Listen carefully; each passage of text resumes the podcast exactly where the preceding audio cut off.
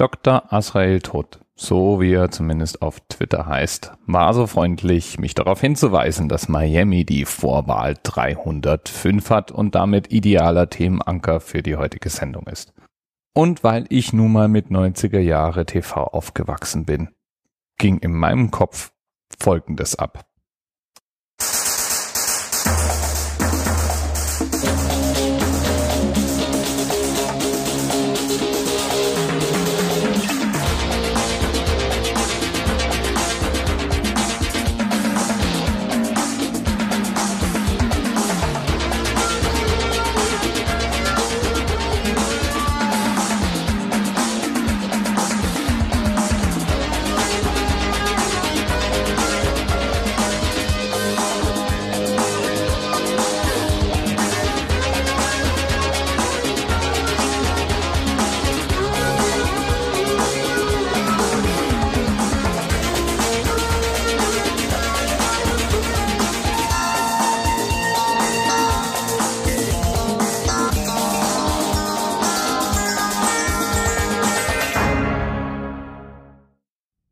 Falls du jetzt mitgewippt hast, dann hast du dich geoutet als jemand, der mindestens 40 Jahre alt ist. Das war nämlich der Titelsong der US-Serie Miami Vice, die zwischen 84 und 89 produziert wurde und insgesamt 111 Episoden auf fünf Staffeln verteilt hat. Laut Wikipedia war Miami Vice eine der populärsten Fernsehserien der 80er Jahre. Und es geht in der Serie um zwei verdeckt arbeitende Polizisten des Miami Vice Police Squad namens Crockett und Tubbs. Und die arbeiten nicht nur verdeckt, sondern fahren natürlich auch Sportwagen, weil anders kann man bei Drogenhändlern, Waffenschmugglern und Geldwäschern natürlich irgendwie in Miami gar keinen richtigen Stich machen. Die Stadt, in der das alles spielt, Miami, sah freilich in der Serie spektakulär gut aus. Und so war eigentlich auch immer mein persönliches Bild von Miami ein positives. Blaues Meer, Sonnenschein, Palmen, Sportwägen, Sportboote, schöne Frauen, sportlich durchtrainierte Männer, das alles war natürlich zu sehen und das alles prägt das Bild von Miami bis heute. Zumindest bei Menschen, die nicht in den USA leben und nicht wissen, wie Miami zu der Zeit wirklich aussah. In den 80ern tobte nämlich der sogenannte Kokainkrieg von Miami. Und das bedeutete, dass mehrere organisierte kriminelle Banden gegeneinander buchstäblich Krieg führten. 1981 war die Leichenhalle von Miami beispielsweise derart überfüllt, dass mobile Kühlwägen verwendet wurden, um Opfer von Schießereien ordnungsgemäß unterbringen zu können. Und so galt der Großraum Miami Anfang der 80er als extrem unsicher. Und die Gefahr, dort Opfer eines Raubmords von Vergewaltigung oder Körperverletzung zu werden, war auf jeden Fall nicht von der Hand zu weisen. Auch heute noch ist Miami eine der kriminellsten und gefährlichsten Städte der USA. Da hilft es nicht, dass es überall im öffentlichen Raum entsprechende Versorgung mit Waffen gibt.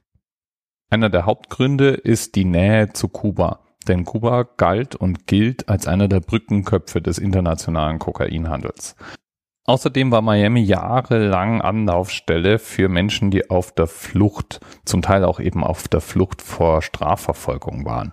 Und die leben in den etwas problematischeren Vierteln der Stadt in größerer Zahl. So auch zum Beispiel 5000 Schwerkriminelle, die Fidel Castro seinerzeit ausgewiesen hatte.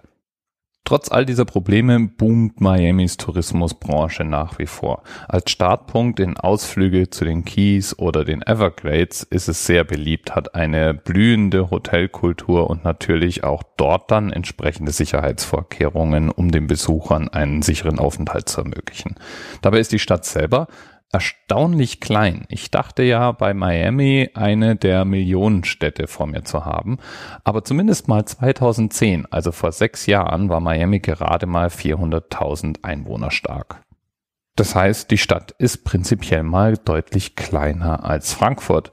Und das hätte ich jetzt zumindest mal von der dann doch noch einigermaßen imposanten Skyline aus nicht vermutet. Freilich ist diese Zahl allerdings auch mit Vorsicht zu genießen, denn so ganz genau weiß man es nicht. Und dann ist natürlich auch noch wichtig, wie man zählt. Zählt man nämlich die umliegenden Countys dazu, dann kommen wir eben doch auf irgendwas zwischen 1,1 und 1,6 Millionen Einwohnern. im Großraum Miami sozusagen. Dabei ist Miami ein Schmelztiegel. Es gibt überwiegende Einflüsse aus Lateinamerika, also viele Kubaner, Nicaraguaner, Kolumbianer etc., die sich in Miami niederlassen. Und so wundert es dann auch nicht, dass gerade mal 25 Prozent der Einwohner angeben, als Muttersprache Englisch zu sprechen. Die überwiegend gesprochene Muttersprache ist dann doch das Spanische. Zyniker würden jetzt sagen, na wenigstens das kam bei Miami Vice, also der Fernsehserie, wenigstens einigermaßen raus, waren doch die Bösen die meiste Zeit aus Lateinamerika. Stimmt natürlich.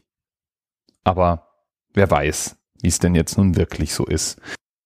Von Don Johnson, dem Hauptdarsteller aus Miami Vice, kann man jedenfalls mal gut und gerne sagen, dass die Figur, die er in dieser Serie gespielt hat und der Kleidungsstil, den er dort gepflegt hat, gut und gerne eine ganze Generation in den Modealbtraum der 80er Jahre getrieben hat.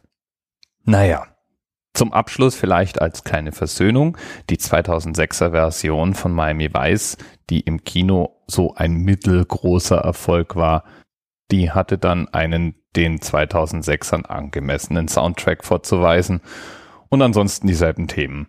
Kriminelle Lateinamerikaner, Frauen, Hubschrauber, Sportwägen, Drogen, Waffen und eine atemberaubende, spektakuläre, sonnige Landschaft rund um Miami.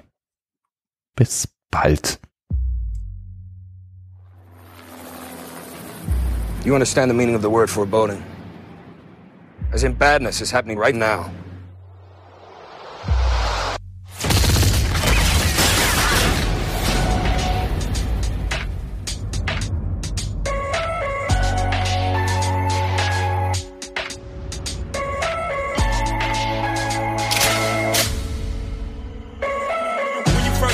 game, they try to play you. Then you drive a couple of hits, look how they wave to you. Boeing jets, Global Express, out the country, but the blueberries still connect.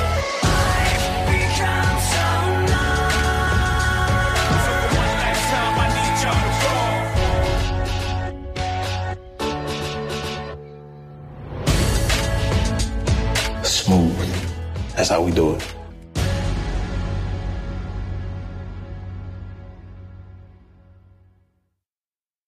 TMRS 10, 9, 8, the experience of 47 individual medical officers. Was hier über die Geheimzahl der Illuminaten steht. Und die 23. Und die 5. Wieso die 5? Die 5 ist die Quersumme von der 23.